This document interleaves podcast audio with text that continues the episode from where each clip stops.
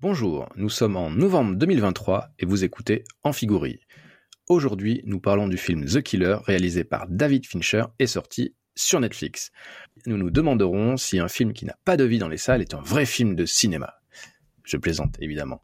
Nous nous demanderons surtout si David Fincher n'a pas perdu de son éclat et si finalement sa plus grande œuvre est celle qu'il rejette le plus, Alien 3. Maintenant que j'ai énervé tout le monde, un peu de sérieux, The Killer, le film réalisé par le très apprécié David Fincher, qui adapte une excellente bande dessinée. On vous dit tout après un extrait de la bande-annonce. Jamais je n'aurais mêlé votre compagne à tout cela.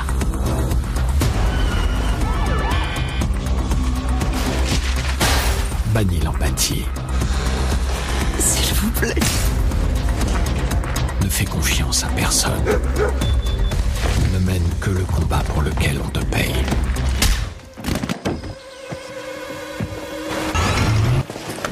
Respire. Respire. Du calme. Vous n'en croirez pas vos yeux. Voilà les conditions. Si tu veux réussir.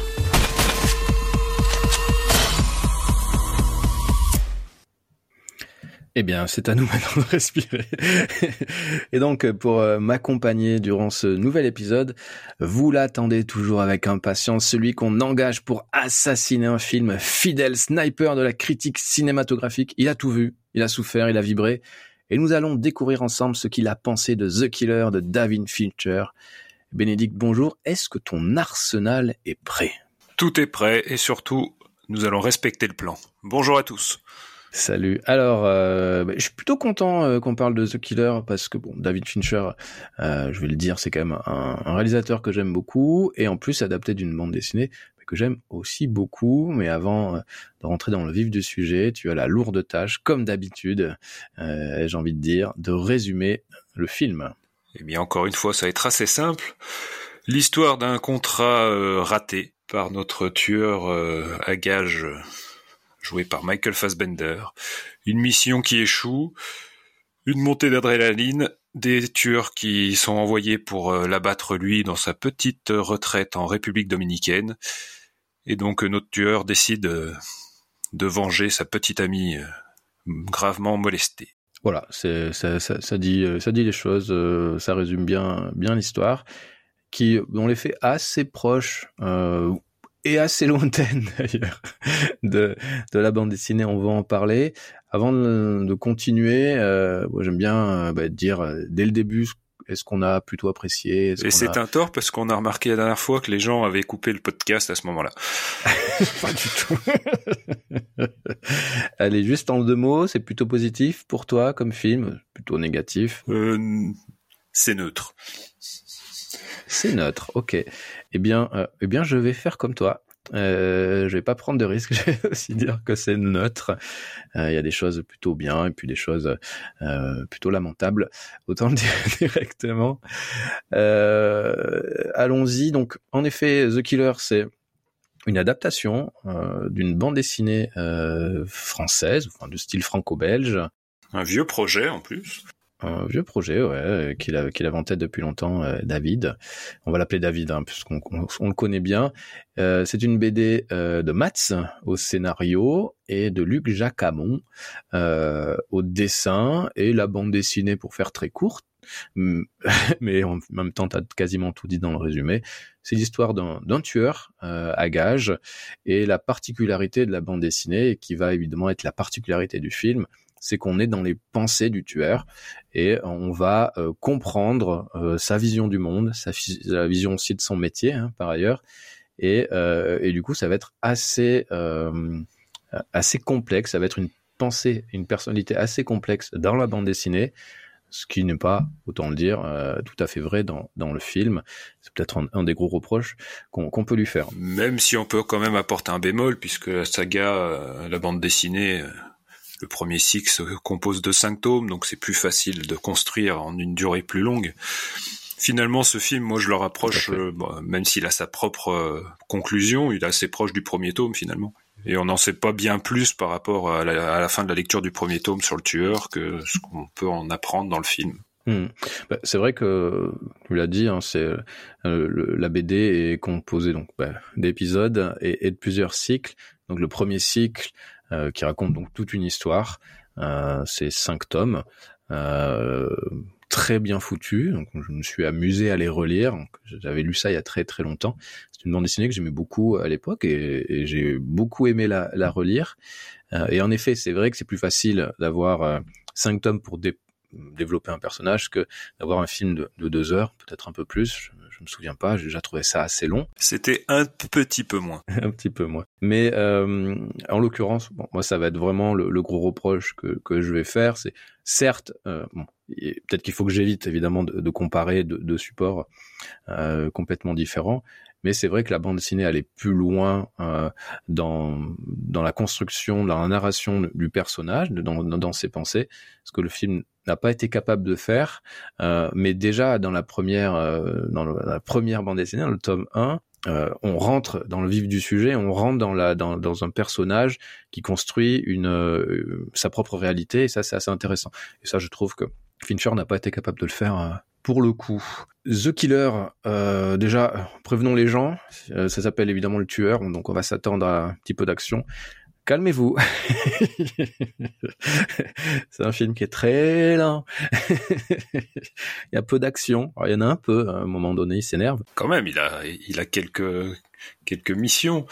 Disons que le film, euh, alors on pourrait dire que c'est un hommage à, à, la BD, alors que dans la BD c'est pas du tout le cas. On a un film chapitré quand même, six chapitres, un, un épilogue. Ouais. Et en gros, chaque chapitre correspond à une action précise. Donc la première, c'est la mission qui échoue. Ensuite, c'est la découverte de sa demeure visitée, et ainsi de suite. Donc après, bon, voilà. Est-ce que Fincher est un homme d'action Pas vraiment? Et on va dire qu'il y a quand même quelques contrats, quelques morts. Bien sûr, le tueur n'est pas là pour euh, pour en faire des caisses. Hein. C'est son but, c'est de tuer euh, sans crainte pour sa vie. Donc au final, il est assez efficace. Il y aura une grosse scène, on va dire, avec l'espèce de malabar au, au pitbull. Euh, une scène forte. Alors j'ai beaucoup apprécié pour le coup. J'ai trouvé très réussi cette scène de bagarre. Hein. C'est une scène euh, de bagarre dans. C'est quoi? C'est à la Nouvelle-Orléans? Nouvelle-Orléans. Ouais. Euh, non, non, pardon, c'est en Floride. La Nouvelle-Orléans, il y va aussi. Ouais. Elle m'a fait penser un peu à une scène. Euh, je pense que tu connais la série Barry. Ouais. On est dans le thème, hein, puisqu'on est sur un tueur en série. Et il y a une longue scène de baston dans la saison 2, je crois, qui dure tout un épisode.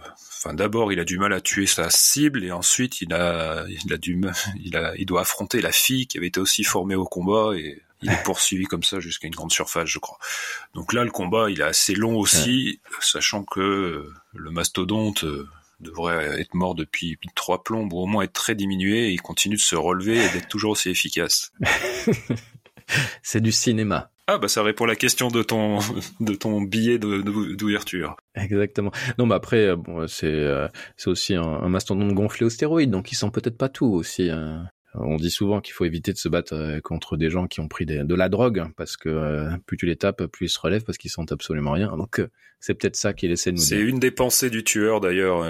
Il le dit à ce moment-là. L'abus de créatine devrait être interdit. Exactement. Euh, mais parlons-en de ce tueur joué par Michael Fassbender. Euh, qui est un. Alors moi, je suis pas très très fan de cet acteur. Il m'a jamais, euh, euh, il m'a jamais bluffé. Je l'ai toujours trouvé assez fade, et je trouve que il a été parfait dans ce rôle pour jouer en effet un tueur très fade. Je sais pas ce que t'en penses. bah, au-delà, enfin, au-delà de, je vais élargir un petit peu plutôt que me concentrer sur Fassbender, mais peut-être qu'on peut déjà évoquer la carrière de David Fincher finalement. Placé dans sa filmographie, ce film, on peut dire que c'est une sorte d'aboutissement sur sur ses sur son propos. Quand on regarde sa filmographie, il y a beaucoup de thrillers, donc il y a beaucoup de tueurs en série. Mm. Donc là, on est sur un tueur à gage, mais quelque part, c'est aussi euh, bah, il tue en série, mais sous contrat. Mm -hmm.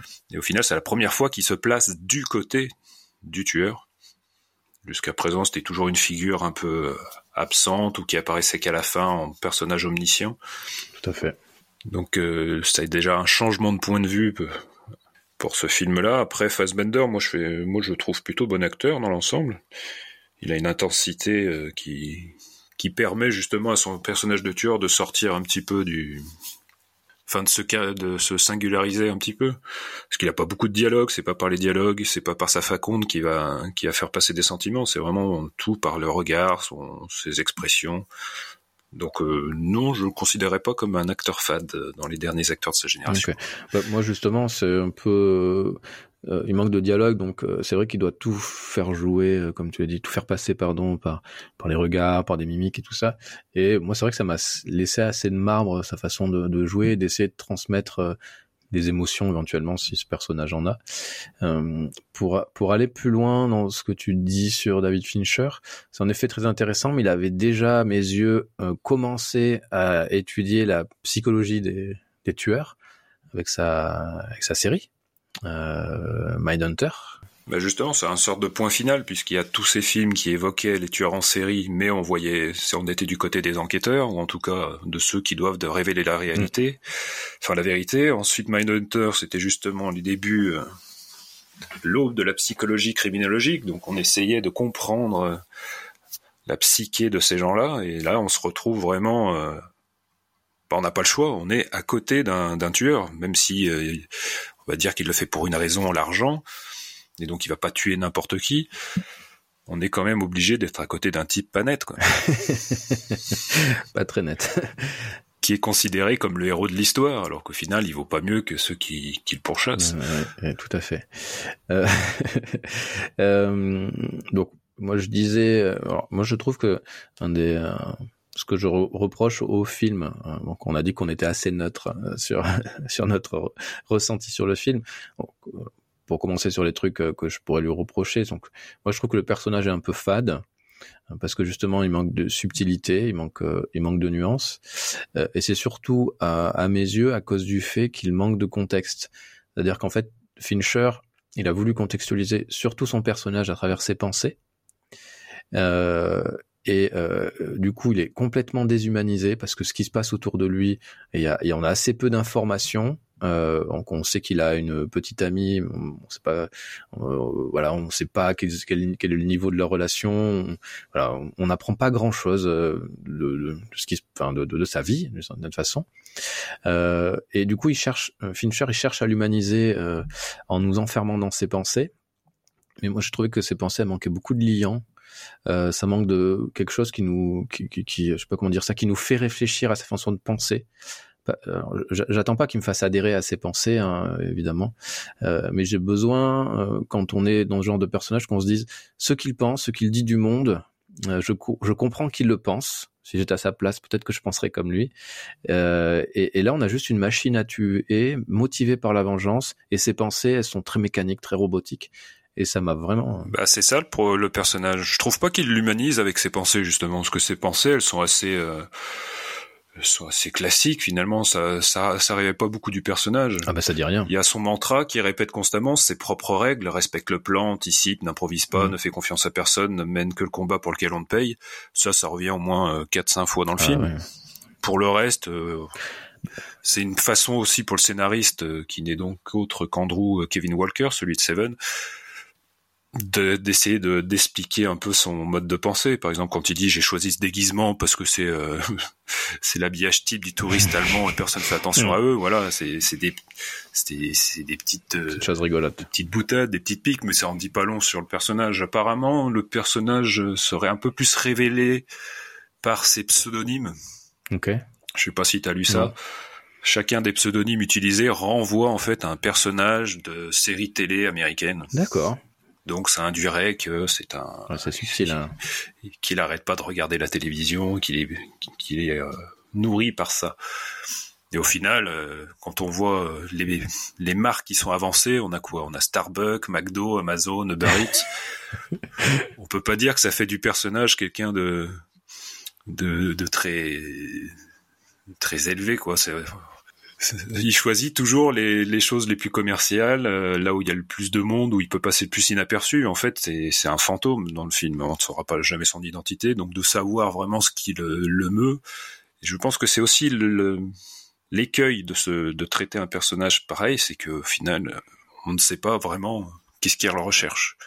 Ok, ils gagnent plein de pognon, ils ont une super belle baraque en République dominicaine, mais à côté de ça, qu'est-ce qui les amuse, qu'est-ce qui les motive dans la vie. Ouais, on sait pas. Ça reste de l'ordre du suspens. c'est, peut-être que ma lecture du film, un peu biaisée par ma lecture de, de la bande dessinée euh, que j'avais lu juste avant, euh, parce que dans la BD, euh, les, les pensées du personnage, voilà, il, il nous dit comment il voit le monde, comment il le déteste ce monde, pourquoi il le déteste, comment il déteste l'humanité et tout ça, et, et même ce qui peut finalement un petit peu le motiver à tuer.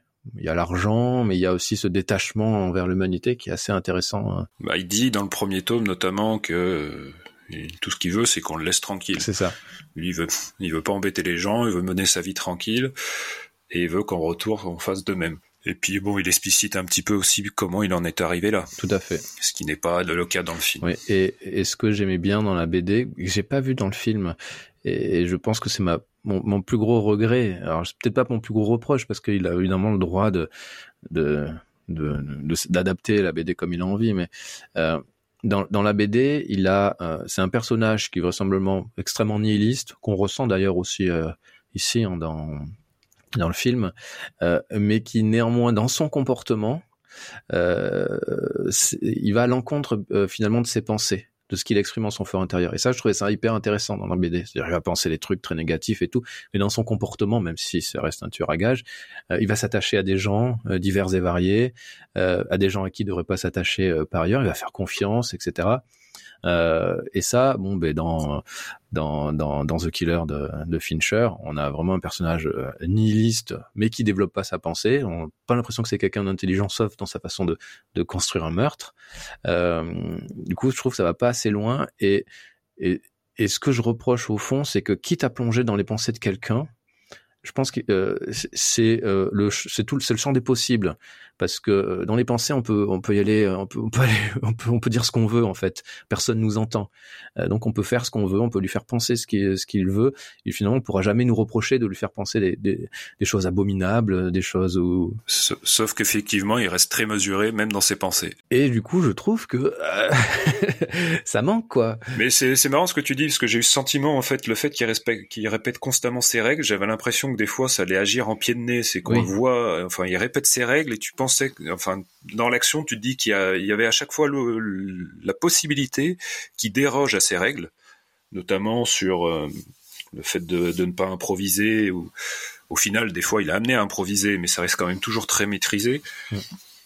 Et même au niveau de l'empathie, on se dit qu'il y a des moments, il va l'avoir, et au final, euh, allez, si, avec la secrétaire, on peut dire qu'il a l'empathie dans le sens où il, a- Oui. il accède à sa volonté de ne pas, euh, de pas mourir caché, en gros, qu'on retrouve son corps pour que sa famille puisse profiter de son assurance vie.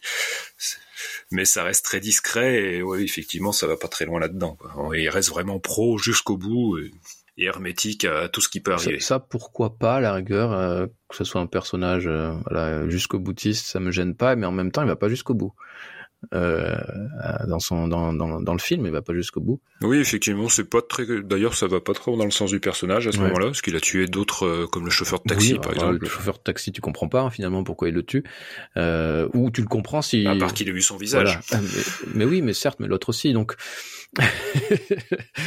Euh, c'est. Ouais, mais comme s'il pouvait plus tenir un, un mec riche qui aura plus de mal à se cacher, comme s'il pouvait plus le effrayer ce genre de type-là Ouais. qu'un qu'un pauvre chauffeur de taxi. Je sais pas, c'est étrange. Oui, effectivement, cette fin était bizarre. Mais ouais, ça m'a, ça m'a extrêmement frustré. Euh, euh, je trouvais que c'est un personnage qui, qui était écrit jusqu'au boutiste et qui finalement n'a- ne l'a pas été. Et euh, ouais, ça m'a, j'ai pas compris, j'ai pas compris.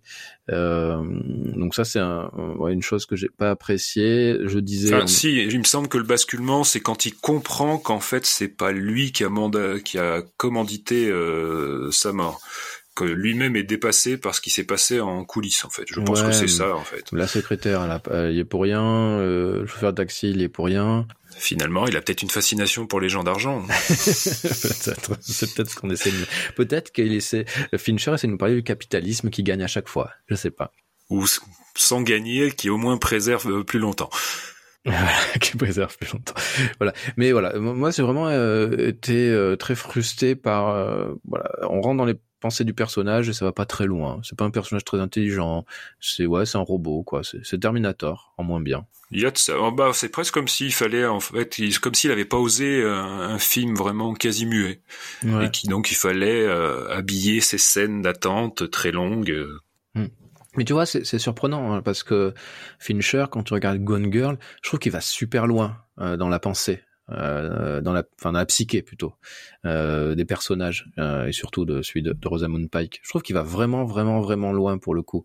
Euh, et, du coup, il avait matière à essayer de, de, faire de son personnage bah, de quelqu'un de, purement nihiliste, de quelqu'un qui, qui, dégueule la société.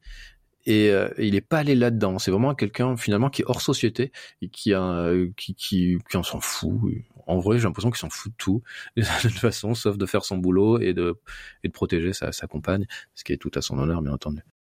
Ben justement, est-ce que ce n'est pas euh, une projection de David Fincher? Est-ce que ce n'est pas le David, euh, le tueur qu'on voit là Est-ce que ce n'est pas le David Fincher qui réalise The Killer finalement? Peut-être. Ou t'as l'impression qu'il est un peu pantouflard, qui fait ce qu'il sait faire, sans trop pousser le, les curseurs, sans sans s'ouvrir à des de nouvelles choses. Et c'est un peu, euh, ça va dans la lignée de ce qu'il est devenu, une sorte de VRP de Netflix. Euh, à mm. chaque fois, il dit à quel point ses conditions euh, de travail sont magnifiques, mais à côté de ça, ce qui en ressort, bah, c'est pas ce qu'il a fait de mieux au final. C'est oui, on pourrait. ouais, en tout cas pour. Il a encore dit là la suite de The Killer. Hein. Bon après c'est c'est des conditions. Je suis jamais allé dans une salle de cinéma américaine. Apparemment elles sont pas toujours très très bien entretenues. T'as pas des conditions optimales de de visionnage. Donc en ce sens, il dit bah je préfère faire des films pour Netflix. Au moins je sais que les gens ils voient mes films dans de bonnes conditions. Enfin, tu sais pas si les gens font leur ménage chez eux. Hein. C'est étrange comme.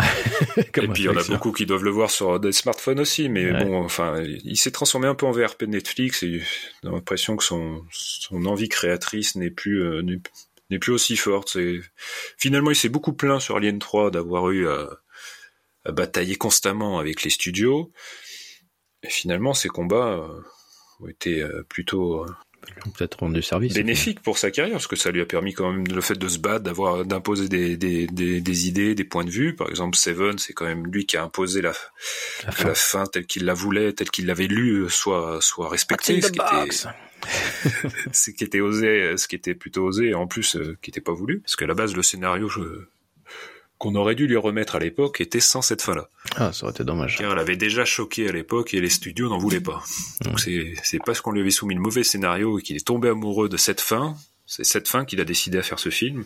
Cool. Et on, et on sait à quel point ça a marqué ensuite. Ouais, ouais. Mais il a sa carrière dans une certaine noirceur ça l'a ancré. On a souvent tendance, enfin les réalisateurs ont souvent tendance à, critiquer les producteurs euh, euh ou les studios euh, qui vont euh, peut-être un peu trop les challenger, mais c'est aussi euh, c'est des garde-fous et parfois ça leur permet, enfin ça, les challenge justement et ça leur permet bah, de peut-être de se sublimer.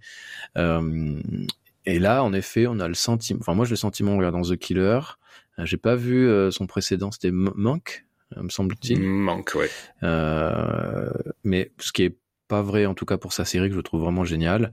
Mais en tout cas pour ce film, t'as le sentiment que, ouais, il est pantouflard. Ouais, tu l'as, tu l'as bien dit. Euh, il est pantouflard. Enfin voilà, il est pantouflard et alors je sais pas s'il a fait exprès justement d'avoir de mettre une sorte de monotonie euh, euh, dans son film. Enfin si, je pense que c'est une monotonie qui est, qui est intentionnelle, qui, qui, pose une ambiance. Bah oui, ça va dans le sens de, du travail même du tueur. Mm. Et pour le coup, il y a que le début à Paris qui montre euh, le cœur de son travail, c'est-à-dire beaucoup d'attentes, franchement non, beaucoup d'ennuis, et beaucoup d'ennuis, même pour nous. ouais, c'était long. Une façon particulière de manger ses hamburgers. non, mais ce que je voulais dire justement, c'est euh, euh peut-être que ça a été trop facile pour lui de raconter, de faire son film euh, et euh, du coup, ça se ressent un peu. L'impression qu'il il fait pas, l'impression qu'il fait pas d'effort. Euh, ça m'a donné. Euh, j'ai l'impression que c'était pas David Fincher qui faisait ce film. Je sais pas si tu. Si t'as fait cette impression, je dis mais c'est David Fincher qui a fait ce truc. J'irai pas jusque là, mais disons qu'en fait, pourquoi j'ai dit en préambule que j'étais neutre, parce que le film est pas en soi mauvais ni honteux, mais voilà, c'est assez propre, trop propre sans doute. Mhm assez mécanique aussi. Donc on peut toujours dire que ça va dans le sens du personnage, mais au bout d'un moment, faut, faut en sortir. Quoi. Faut que, faut apporter quand même un petit quelque chose. Là, je vois pas, il y a rien qui justifie dans ce film qui se soit à ce point accroché au projet. Ouais, ouais, je comprends ce que, Finalement. ce que tu dis. Ouais. Ouais, ouais. Parce que comme, oui, il n'y a pas de vision sur le sur le monde, il s'engage sur rien. Donc c'est peut-être le David Fincher de maintenant, c'est peu- c'est Ouais. plus celui de Fight Club, hein, mais Ça a peut-être changé. c'est un peu c'est un peu triste. Ouais, ouais. c'est ça. Bon, en revanche, je trouve que c'est un film qui a une bonne ambiance. Euh, justement, parler de cette monotonie, mais cette monotonie, elle, elle donne euh, une couleur, une ambiance euh, euh, au film. J'ai quand même plutôt euh, apprécié ça avec le recul, pas forcément en le regardant, parce que j'ai trouvé ça assez épuisant quand même. Euh, en analysant, je me dis ah c'est chouette qu'il ait voulu mettre cette ambiance-là, mais à regarder, je trouvais ça épuisant parce que j'ai vraiment dû lutter pour euh, pour m'accrocher au récit, pour pas allumer mon téléphone et jouer aux échecs. Voilà, c'est pas mille fois plus vibrant de jouer aux échecs. Hein. Même si j'ai l'impression Mais que tu parles de l'ensemble du film ou seulement la partie parisienne? Ouais, euh, ouais, déjà le début, c'est vrai, et après certains passages aussi, j'ai trouvé ça assez assez longué quand même. Pourtant, le début, c'est ce qui se rapproche le plus de la BD.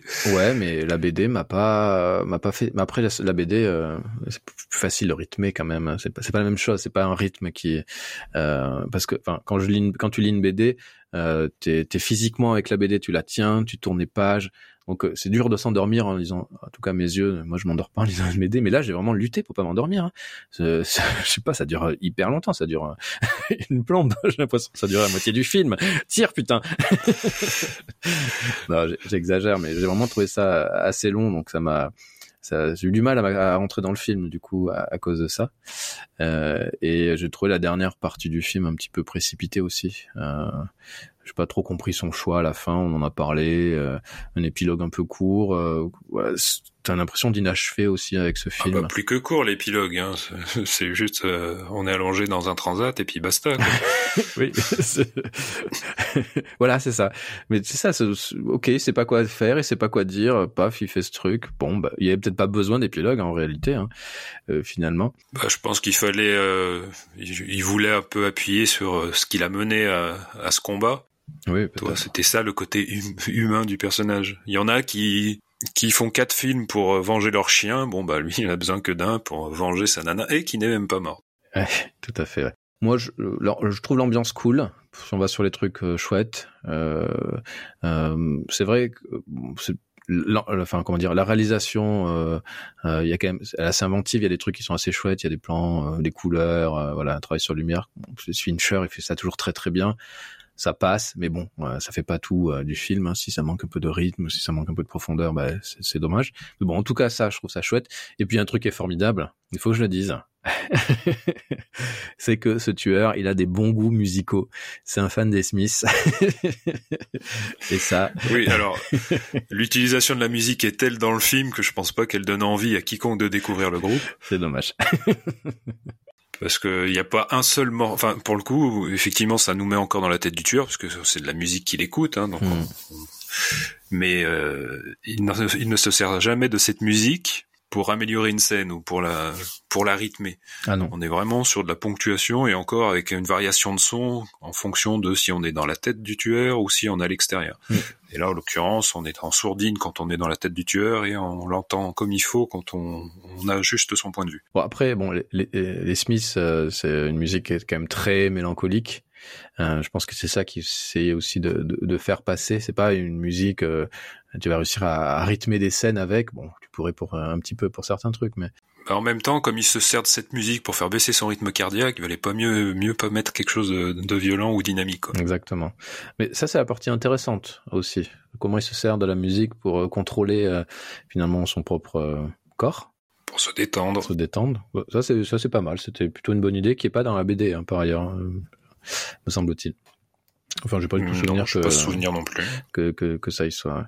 Donc euh, voilà. Donc euh, si ça peut permettre aux gens d'aller écouter les Smiths, euh, bah, parfait parce qu'au moins ils auront ils auront ils ont gagné quelque chose en, en perdant euh, deux heures de, de leur vie. Non, j'exagère, mais c'est clairement pas un film que je vais euh, enfin je vais pas inciter les gens à regarder le film. hein. Vraiment. Il ne sera donc pas dans ton top des films de, tu, de tueur à gage.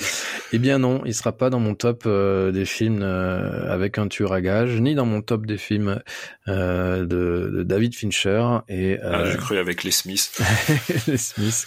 Et d'ailleurs, je te propose après une courte transition, avec on justement on parle de nos films préférés. C'est parti. J'ai cliqué au hasard hein, sur la transition. J'en ai plusieurs. très très solennel. Je sais pas si elle est dans l'ambiance, c'est pas grave. Euh, on commence avec les films euh, avec tueur à gage. Eh ben allons-y. L'idée, euh, c'est, euh, pas, on va pas y passer des plombs, mais c'est les films avec, des tueurs à gages, il y en a, il y en a beaucoup. Euh, il y en a des plombes, sans faire de mauvais jeux de mots, et il y en a qui sont vraiment, vraiment, vraiment très chouettes. donc, bah, c'est l'occasion bah, de d'en lister quelques-uns et pourquoi pas donner quelques arguments qui vont avec. est-ce que je vais te laisser commencer Je te donne, je te donne la parole, la priorité. Eh ben moi je parlerai de Little Odessa, le premier film de James Gray avec hmm. Tim Ross et Edward Furlong, qui se passe dans un quartier, euh, le quartier ukrainien. Tout à fait, à New York. C'est sur fond de crise familiale aussi. Hein. Le, fils aîné joué par Tim Ross étant un tueur à gages et il revient euh, dans sa famille. Et il y a aussi tout le, c'est sous-tendu par les rapports conflictuels avec le père, sa mère mourante, son frère qui l'idolâtre. Hmm. Donc voilà, la figure du tueur est, pas dominante, mais c'est juste, ça caractérise le personnage. Hmm. Et euh, pour la petite anecdote, je suis passé pas loin de Little Odessa, et à cause de ce film, j'avais un peu peur. Voilà. Ils nous mettent des trucs dans la tête, du coup on a un peu peur. Bah, sachant qu'il y avait une anecdote racontée par Tim Ross lui-même, euh, ils ont tourné euh, dans des scènes sans un peu en caméra cachée. Ah. Donc il y a une scène où il tue quelqu'un dans les rues, donc le mec qui s'écroule, et il y a une passante, une vieille dame qui qui passe, qui arrive à hauteur du corps et qui crache vraiment sur le, faux cadavre. Non. si. Horrible. Quelle horreur. Ok, eh ben écoute, chouette anecdote. Euh, moi, je trouve que c'est pas facile de faire son choix parce qu'il y en a quand même beaucoup de films et des chouettes. Euh, j'avais pas mis Little Odessa, donc c'est cool. Euh, alors moi, quand euh, avant d'aller faire des recherches dans, Google pour voir avoir une liste et faire mon choix, le premier film qui m'est venu en tête, c'est Crying Freeman. Figure-toi. Et et c'est vrai que donc là, donc le plutôt l'animé. même si je rien contre d'ailleurs le, le, film original hein, qui était en tout cas, j'ai souvenir que c'était assez cool. Je sais pas, je sais pas. Donc ça date hein, maintenant, mais j'ai trouvé que c'était quand même assez cool. Je l'ai pas revu depuis l'époque de sa sortie. Voilà, pareil. Donc euh, voilà, et euh, c'est un film, un animé euh, japonais, et bah, ça raconte bah, évidemment l'histoire d'un tueur qui bah, qui va devoir tuer une femme, si je me souviens bien, et qui bah, qui va pas réussir, et qui a la particularité bah, de pleurer quand il quand il tue quelqu'un. Euh, et c'est de verser une larme. ouais, de verser une larme. Et euh, et c'est, euh, je trouvais à l'époque, c'était c'était très beau, très poétique et visuellement ça, ça défonçait avec de belles scènes d'action. donc je, je conseille l'animé et pourquoi pas le film, mais c'est vrai que mais comme on vient de le dire, ça date de très longtemps. Euh, et je viens de perdre le réalisateur du, du, du film par ailleurs, le, français. Bah, Christophe Gans, voilà, célèbre rédacteur de Le Feu, la revue Starfix. Exactement. C'était son premier long métrage, même s'il avait commencé en réalisant un, un segment de Necronomicon. Euh, alors, est-ce que tu en as un deuxième à, à, conseiller? Oui, ça se trouve, je vais peut-être te le piquer, donc ça serait Bon baiser de Bruges. Ah non. de Neil McDonough, qui pour le coup suit un duo de tueurs, euh, de tueurs à gages joués par euh, Colin Farrell et Brendan Gleeson, mm. et on est sur euh, l'ennui. voilà, deux tueurs qui, qui doivent ronger leurs freins en attendant de nouvelles instructions et l'un décide, le plus âgé, de, de profiter de son séjour à Bruges pour découvrir les richesses culturelles de la ville et l'autre, malheureusement, n'est pas aussi sensible.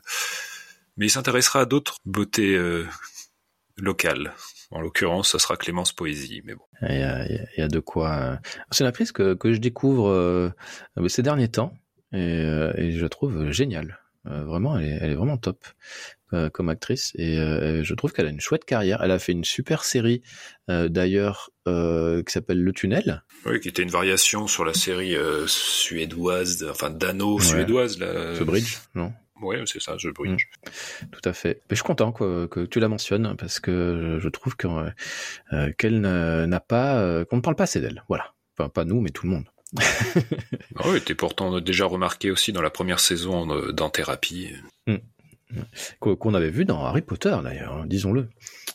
et la coupe de feu, et oui, il faisait partie des concurrents. Euh, alors moi, euh, je me suis dit bon, parce que la liste de films que j'apprécie, il y en a beaucoup, mais quand même, euh, est-ce qu'il ne faut pas mentionner le film original, le vrai The Killer, le seul, l'unique, John Woo, Choi Yun Fat, un grand classique du film d'action, bien entendu, euh, bien entendu, 1989, avec un euh, un tueur à gages euh, joué par Choi Yun-fat. Euh, le tueur à gages s'appelle Ajong, je sais pas si je le dis bien, et qui, euh, ben, il va, c'est sa dernière mission, il va se, il va blesser accidentellement euh, les yeux d'une chanteuse et il est rongé par la culpabilité, on peut le dire. Et donc il va prendre une dernière mission pour payer une opération, tout simplement, et, pour que la chanteuse retrouve la vue. Bon, c'est pas ça qui fait rêver, mais évidemment tout va se compliquer, la police, euh, bien entendu, et puis euh, voilà, c'est aussi une histoire, euh, certaine, une certaine façon, une histoire d'amour, si je me souviens bien quand même.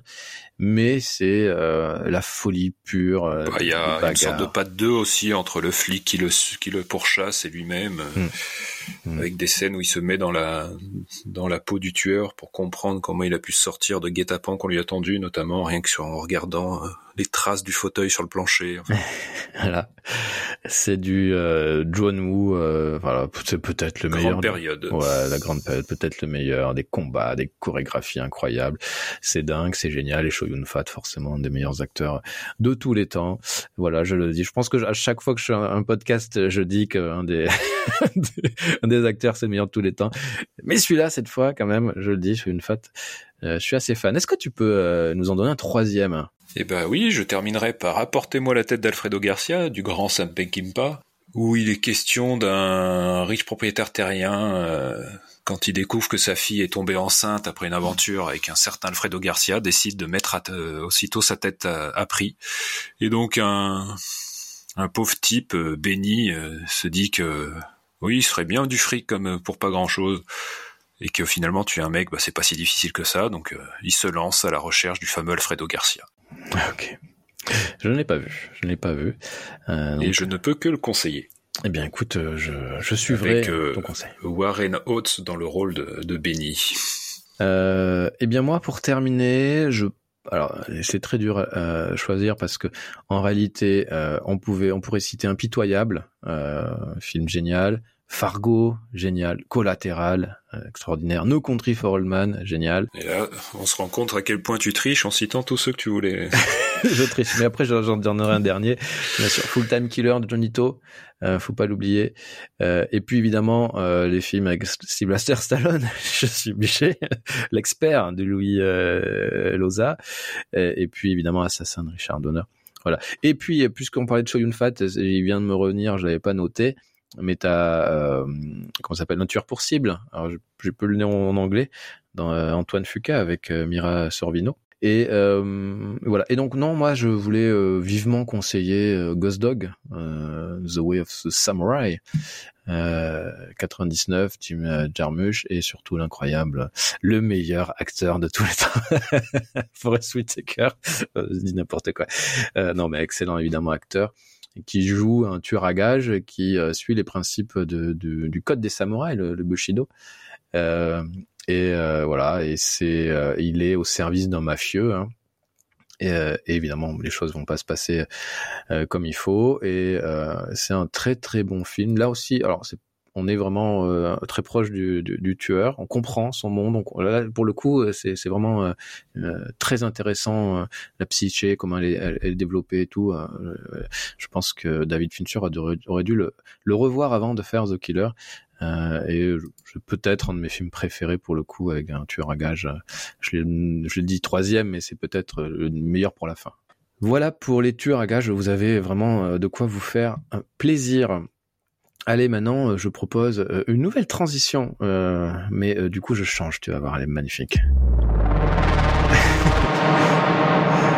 voilà, pour entrer dans, dans l'univers. la variation est subtile. Et oui, de, de David Fincher, rapidement, pas obligé d'en donner trois à chaque fois, mais voilà, les meilleurs films de David Fincher, c'est quand même un réalisateur qui compte. Euh, moi, c'est un réalisateur qui m'a marqué euh, personnellement, qui j'aime revoir ses films, sauf sauf The Killer. Je, pense vraiment que c'est le film le plus faible de sa de sa filmo. Euh, donc, je te laisse encore primauter et me dire, bah, voilà. Oh, j'aurais même pas de trio pour le coup. moi, j'aime bien quand même Alien 3. Ça reste ce que je préfère. Ah, je, Après, je dirais Gone Girl. Et pour les souvenirs, allez, si j'en fais un troisième, Seven, même si je l'ai jamais revu depuis euh, sa sortie au ciné. Ok. Eh bien, écoute, moi, tu sais ce que j'ai écrit? J'ai écrit Alien 3.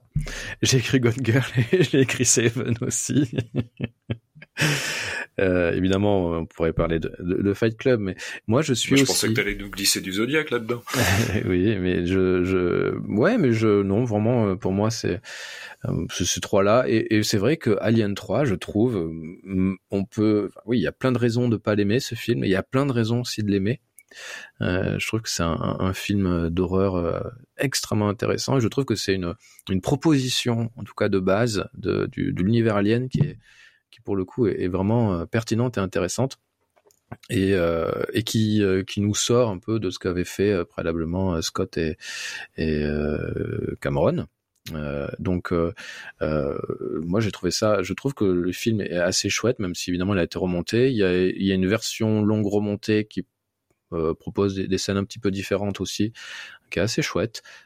Donc moi je suis un fervent défenseur d'Alien 3 et c'est vrai que je suis assez toujours très surpris que que David Fincher, euh, qui aujourd'hui en réalité euh, pourrait très facilement frapper à la, à la porte de 20th Century euh, Fox pour leur dire allez je refais un, un remontage de ce film parce qu'il y a matière quand même à, à, à ce qu'il nous offre sa, sa, sa, sa vision du, du, film et je trouve ça un peu dommage qu'il qu ne le fasse pas pour le coup. Bah parce que pour lui ça reste un trauma, le trauma, mmh. Le trauma original. Ouais. Et derrière toute sa carrière, il a essayé de se battre contre ce, ce cuisant souvenir. Oui, tout à fait. Tout à l'heure, on a parlé euh, rapidement de Gone Girl. Toi, tu le mets dans, dans le top tout comme moi. Euh, c'est grâce à Rosamund Pike qu'on est d'accord, la meilleure actrice de tous les temps. bah oui. Et puis le personnage en lui-même aussi. Ah, extraordinaire. Alors ça, c'est un personnage qui est extrêmement bien écrit et particulièrement bien joué aussi, bien entendu. Seven, tu l'as pas revu du coup depuis longtemps? Non, c'est toujours, euh, j'ajourne à chaque fois okay. le moment de le remettre. C'est, c'est, ça fait partie de ces films où quand tu le découvres, bah tu, tu prends tellement euh, les choses de front que tu te dis bon, le, re, le re, se replonger dedans. Mm. Est-ce qu'on aura exactement le même ressenti? Est-ce qu'on va pas voir les coutures? Est-ce qu'on va pas repenser à chaque fois à cette fin? Ouais, je comprends. Euh, moi, c'est plutôt un film que, que, que, je revois pour le coup, assez régulièrement. Bon, ça fait deux ou trois ans que je l'ai pas revu, mais peut-être un film que j'ai vu euh, en tout euh, sept ou huit fois. Hein. C'est normal, dedans il y a Morgan Freeman qui est le second, le meilleur second rôle de tous les temps. Exactement. Histoire d'apporter une variation là aussi. Euh, mais c'est vrai que euh, euh, bon, ce qui est bon évidemment c'est la fin qui joue beaucoup. Euh, c'est un peu comme euh, je viens de perdre le nom Usual Suspect, pardon. Voilà ce genre de film quand tu le revois, bon ben la fin, bah, tu la connais, ça ça, ça ça joue un peu moins. Mais néanmoins, ce qui est génial dans Seven, c'est tout ce qu'il y a autour c'est la qualité euh, de la mise en scène, c'est la qualité des décors, c'est la qualité du travail des lumières. Bon, on peut parler aussi du casting, bien entendu, mais c'est, enfin, c'est fou. Hein, ça, ça soigne de partout. C'est, c'est extraordinaire. Enfin, le, le, travail qui a été fait sur les décors, sur l'ambiance. Euh, Seven. Puis l'intrigue elle-même, parce qu'au final, on se rend compte que le duo de policiers n'enquête, n'enquête pas, ils font que constater euh, mm. ce qui a déjà été commis, les crimes qui ont déjà été commis pour certains euh, un an ou deux ans auparavant. Donc, ouais. Ouais. C'est en fait c'est un, un combat perdu d'avance depuis de, dès que le film commence. Oui, oui, bah c'est vrai que c'est très intéressant parce que les, les flics n'arrivent à, à, quasiment rien. Alors s'ils arrivent à retrouver quand même à un moment donné la, la planque du tueur, puisque euh, il, il, arrive à s'échapper, donc ils arrivent un petit peu avancés, mais ils ont toujours un, un train de retard et puis ils arrivent finalement pas à empêcher. Euh, euh, le, le, tueur arrivé à, à 7. Inéluctable. Ouais. C'est euh, vraiment formidable. Euh, je pense qu'il est temps, Bénédicte, que euh, tu m'humilies Et, et pour Non, là, je pense que ça sera très facile pour toi. Ouais, mais bon. Euh, je vais quand même ouvrir Google au cas où. Euh, mais avant cela, évidemment, il y a une transition. Et il y a même un générique spécifique euh, que je n'assume pas du tout pour ce quiz.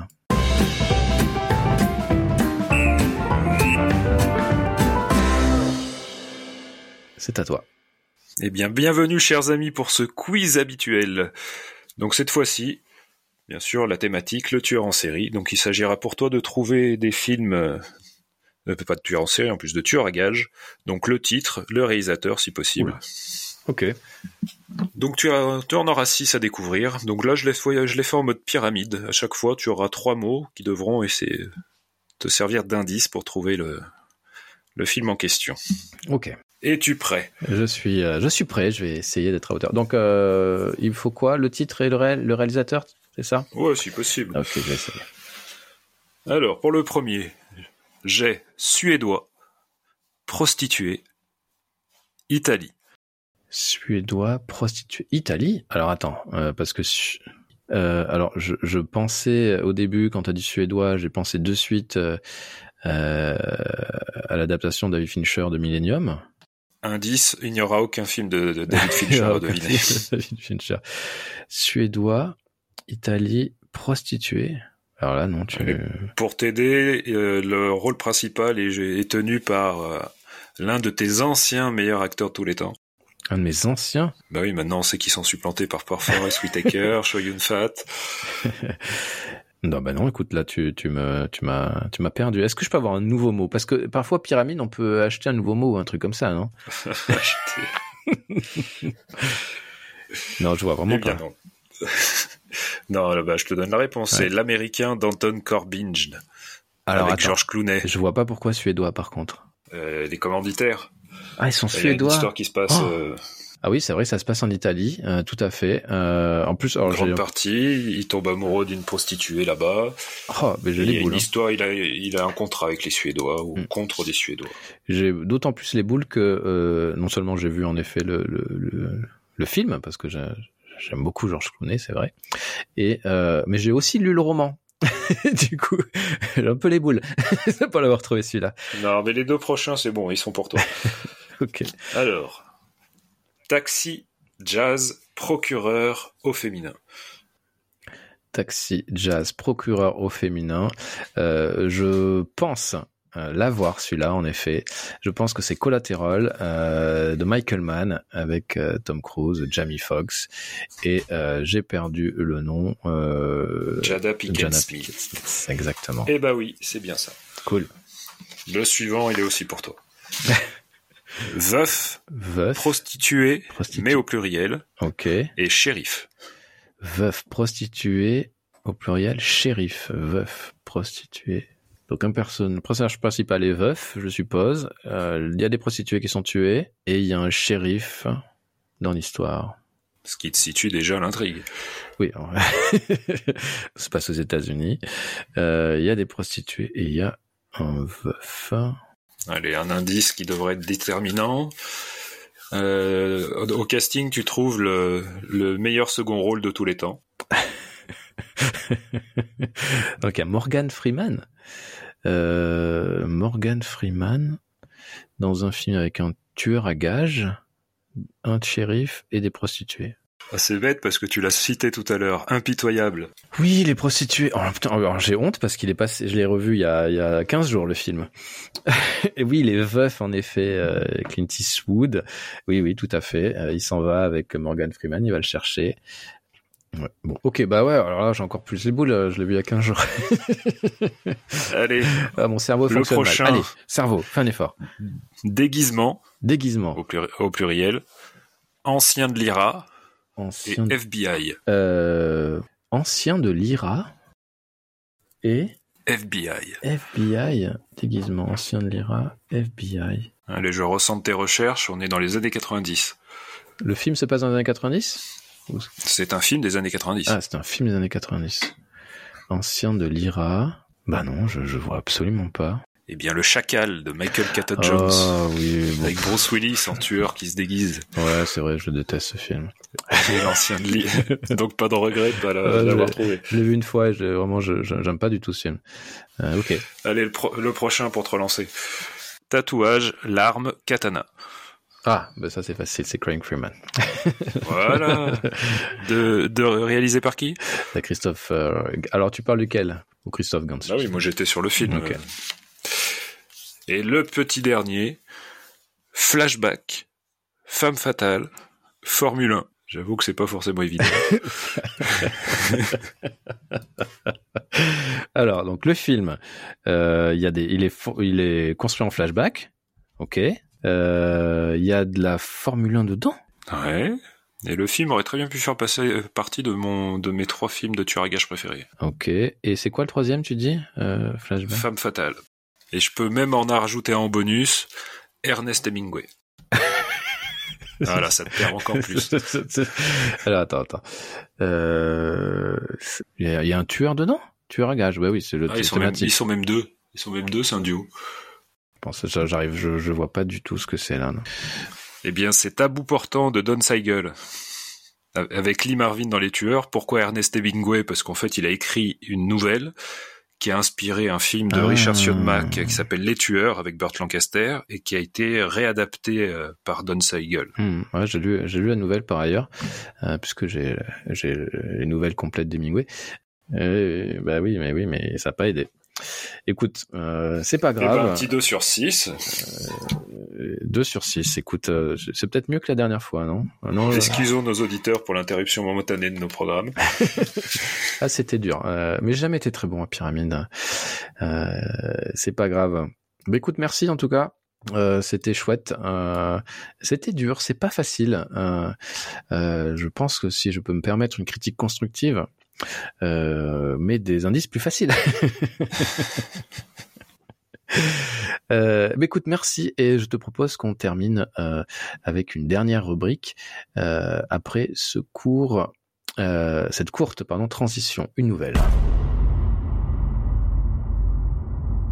Donc du coup pour terminer, euh, la dernière fois on avait fait un, tu avais fait un zoom sur un film bis. Euh, bah, cette fois on n'était pas hyper inspiré et moi j'ai revu The- j'ai vu It Follows pour, euh, Ah, pour donc on parle d'un film Z. Un film, de- on parle d'un film Z. Voilà. Et puis, c'était aussi l'occasion d'en parler puisque une suite a été annoncée. Euh, pour rappel, It Follows, c'est sorti en 2014 et donc il y a une suite qui, est, qui a été annoncée, ben, justement, le jour d'Halloween. Donc, euh, It, It Follows euh, 2 ou tout, euh, euh, en version originale. Je sais pas comment ils vont l'appeler, mais bon. It Follows Again. Again. Donc, euh, je voulais en parler parce que c'est un film qui, euh, bah, qui m'a beaucoup plu d'abord. Euh, donc, ça raconte l'histoire du- d'une jeune femme qui a une vingtaine d'années vraisemblablement, euh, qui euh, va avoir euh, bah, une aventure avec un euh, sexuelle, hein, avec euh, c'est important de le rajouter, avec euh, un, un- un jeune homme et euh, ce jeune homme va lui expliquer euh, après l'avoir attaché, un peu surprenant, qui lui a transmis Sachant que le rapport était consenti quand même. oui, rapport complètement consenti, bien entendu. Euh, C'est la suite qu'il était moins consenti. voilà. Mais il lui a transmis une- pas une maladie, mais une malédiction. Et, euh, et en gros, il y a une, euh, une entité, un être surnaturel qui euh, qui va la suivre désormais et qui va essayer de la tuer. Voilà.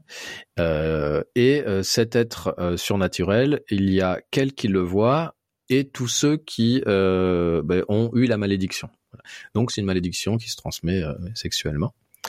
Euh, donc voilà. Donc euh, ben, qu'est-ce qu'elle doit Au début, elle y croit pas trop, bien sûr, mais pour s'en sortir, euh, le mieux c'est de la refiler à quelqu'un, bien entendu. Euh, mais le problème, c'est que si tu la refiles à quelqu'un et que cette personne est tuée par la par la malédiction, eh bien la malédiction après se retourne contre toi et revient vers toi. Donc évidemment, c'est pas nécessairement la solution de le refiler. Si, mais dans des soirées particulières. Voilà. pour ça, c'est Faut pas se contenter d'un partenaire. Exactement. Donc, euh, donc ça c'est le, le- comment dire le, le synopsis, le résumé de base qui est qui est assez intéressant pour le coup.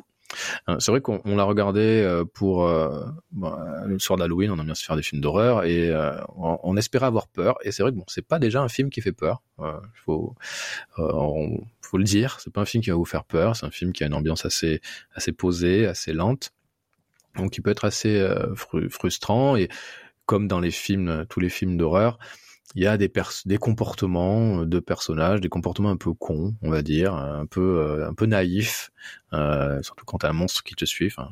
Alors c'est intéressant parce que c'est un monstre que- qui change de forme, donc il prend la, la forme d'un être humain, bien entendu, et il change de forme. Il sait, on sait jamais à quoi euh, il va ressembler, donc c'est un petit peu dur évidemment. Enfin, il change de forme, il change d'aspect puisqu'il reste toujours. euh, Oui, il change d'aspect Enfin, humain. c'est voilà. toujours un être humain, mais Tout on à est fait. plus sur dans le domaine. Enfin, il ressemble presque à des zombies, quoi. C'est ça. Et il a la particularité, je l'ai pas dit, de se contenter de marcher. Il ne court jamais, donc on peut le distancer. Ok. Mais il arrive toujours à vous si vous arrêtez à un moment donné. Ce qui est un peu le propre euh, des boogeyman euh, traditionnels. Tout à fait. Peu importe leur vitesse de déplacement lente. De toute façon, les- ceux qui pourchassent ont toujours trouvé le moyen de se prendre une branche d'arbre, trébucher euh, ou s'endormir. voilà. Et, euh, et du coup voilà. Et euh, voilà, c'est un film qui a moi qui m'a plu par son atmosphère. Euh, voilà, vraiment hyper oppressant pour le coup, avec une tension constante parce qu'évidemment on se demande quand est-ce qu'il va arriver, puisqu'on ne sait pas non plus nous le euh, voilà à quoi il ressemble. Donc euh, comme le personnage principal, euh, eh ben, on est assez surpris quand quand quand il apparaît. Euh, D'ailleurs, moi je trouve qu'en tant que spectateur, je suis davantage sur mes gardes que le personnage principal, ce qui, fait partie de ma frustration. Euh, je trouve un peu naïve. Et en effet, ben, c'est un personnage, le, le monstre, l'entité, euh, il est invisible euh, par, euh, euh, enfin, par les autres personnages qui n'ont pas eu la malédiction, donc ils comprennent pas hein, ce qui se passe, ils ne peuvent rien anticiper. Donc voilà, ça crée vraiment l'insécurité permanente. Donc ça, c'est assez chouette. Il y a la bande sonore qui est assez vraiment chouette, euh, j'ai trouvé, qui, qui aide à la- à l'atmosphère du, film, qui est composée par Disaster Peace. Du coup, ça joue vraiment, pour le coup euh, que composition euh, synthétique et tout, euh, un peu rétro, donc c'est vraiment chouette. Et puis euh, ouais, la réalisation euh, et l'esthétique euh, visuelle euh, sont plutôt plutôt bien réussis. Pareil, ça, tout ça, hein, ça donne une, une ambiance, une atmosphère euh, vraiment unique, donc ça c'est chouette. Euh, et puis il y a ouais, un travail sur les couleurs euh, qui, qui qui aide qui aide aussi. Et puis évidemment, ce qui est hyper intéressant. travaille sur les couleurs. Tu évoques les dessous roses de l'héroïne ou- Exactement, ouais, ça c'est chouette. Non, mais c'est c'est euh, des, des couleurs un peu grises, un peu comme ça, un peu un peu sombres. Euh, Il me semble que l'intrigue se passe à Détroit, donc on est quand même dans un et ça c'est chouette aussi. dans un décorum de, de délabrement Mm. Très très intéressant pour le coup. où la nature reprend un peu ses droits. Voilà, et justement, bah, du coup, ça fait partie de la métaphore euh, bah, sociale du film et sexuelle. Euh, voilà, le, le réalisateur, euh, le réalisateur, pardon, David Robert Mitchell que j'ai pas cité, il, euh, voilà, il se sert de, bah, de cette métaphore sexuelle et de cette malédiction bah, pour parler des angoisses liées à la sexualité chez les chez les adolescents, chez les plus jeunes. Et, euh, et voilà, j'ai trouvé que vraiment c'était euh, assez euh, assez intéressant et pour le coup, euh, c'est vrai que les films d'horreur, euh, souvent, c'est c'est un petit peu fait partie des codes du film d'horreur. hein. Si les gens font l'amour, ils sont tués. voilà, là, ils font l'amour, et ben ils vont ils vont se faire éventuellement rattraper par une malédiction. Et ça, j'ai trouvé ça assez bien la façon dont il est joué euh, avec ces codes-là. Toi, je crois que c'est un film aussi que t'as beaucoup aimé, d'ailleurs. Eh bien non. Ah bon. Eh ben pourquoi? Non, il faudra que je m'en rappelle. Non, il y avait des. C'était visuellement, oui, il est plutôt, il est plutôt bien réalisé, c'est assez propre. Mais après, c'est dans la façon de de gérer un peu la menace. Il, commence très fort le film. On a cette gamine qui quitte la demeure familiale en pleine nuit, son père qui la- qui l'appelle, qui essaie de comprendre ce qui se passe. Elle part en voiture, elle va sur la plage, euh, les phares allumés, on sait pas trop ce qui la poursuit. Et puis ensuite, il y a un, il y a un fondu au noir et on arrive le lendemain, on découvre son corps, euh, on dirait une compression de César. Quoi. Donc déjà, ça indique une, une sorte d'acharnement qu'on ne retrouvera jamais par la suite dans les agissements euh, de cette entité, ce qui est assez étrange. On sent que ça fait vraiment scène choc pour, pour être pour faire une scène choc. Bon, après, elle est efficace et ça nous met déjà en tension. Mais il y a un peu trop de facilité à ce niveau-là. On voit euh, des parce que cette entité, euh, parfois, elle se multiplie. C'est pas euh, c'est pas une silhouette qui la pourchasse, mais il y en a plusieurs. Enfin, où elle change de. Ouais. Il y a un moment, elle s'enfuit de chez elle. Elle a euh, l'image de son père défunt qui apparaît euh, sur sur le toit de la maison. Des fois, alors c'est c'est des personnages qui sont nus. Alors est-ce que c'est parce qu'on les a au moment où ils sont morts, donc il y en a qui sont nus, d'autres en sous-vêtements. Enfin bon. Je pas trop. Et puis sur le parti euh, sexualité, je trouve que c'est pas allé aussi loin et peut-être euh, ça reste encore assez prude à ce niveau-là. toutes les solutions n'ont pas été envisagées, je pense. puis si on y réfléchit, c'est une c'est une malédiction qui est qui, qui est impossible à contrer. Sauf si on arrive à la tuer, et c'est un des enjeux du film, c'est qu'on se pose la question s'ils ont réussi à la tuer ou pas. C'est c'est c'est la fin en suspens effectivement, parce que sinon sans ça, bah, il arrivera toujours un moment, t'auras beau faire autant de fois l'amour que tu veux, nous ne sommes pas éternels, donc il y a un moment où on sera pas toujours sur le qui vive. Donc voilà, j'ai trouvé que ça avait été, euh, voilà, c'est pas un mauvais film, mais un peu surévalué. Je me souviens que l'affiche, elle croulait sous les, avis dithyrambiques et on voyait quasiment plus de visuel de l'affiche, c'était quasiment que des citations. Et la dernière, je crois que c'était toi d'ailleurs. Mais quoi dire avec une suite? C'est surtout ça maintenant. Ben, c'est exactement. Si le euh, projet se confirme. Exactement. Euh, c'est un peu ma crainte parce que ouais, j'ai trouvé le film, mon premier, je viens de le dire, plutôt bien et je vois pas ce qu'ils vont raconter avec la suite. Euh, il va falloir qu'ils racontent autre chose, pas la même chose. Euh, donc à voir. Euh, ce qu'ils en feront, je, mais bon, en général, ça se passe pas très très bien les suites hein, de films d'horreur. Bah, surtout Tardy, là ça, ça fait penser, parce que vu que son film suivant est passé un peu inaperçu, c'est comme s'il se trouvait dans une impasse en gros. Il peut plus faire, euh, il peut plus signer de sujet perso si il est obligé de se rabattre sur le titre. Exactement, il a besoin de, de sous-sous et pour pouvoir relancer sa, sa carrière. et on peut pas lui en vouloir. et nous arrivons à la fin de ce podcast. Merci beaucoup Bénédicte. Merci je prie. beaucoup euh, à vous de nous écouter, bien entendu. Euh, on se retrouve euh, je ne sais pas quand, je ne sais pas si on aura l'occasion de, de se parler d'ici la fin de l'année, sinon on se retrouve en 2024, bien entendu. et je n'ai plus qu'à vous souhaiter évidemment une bonne fête de fin d'année et une très belle vie. À bientôt. Salut, salut.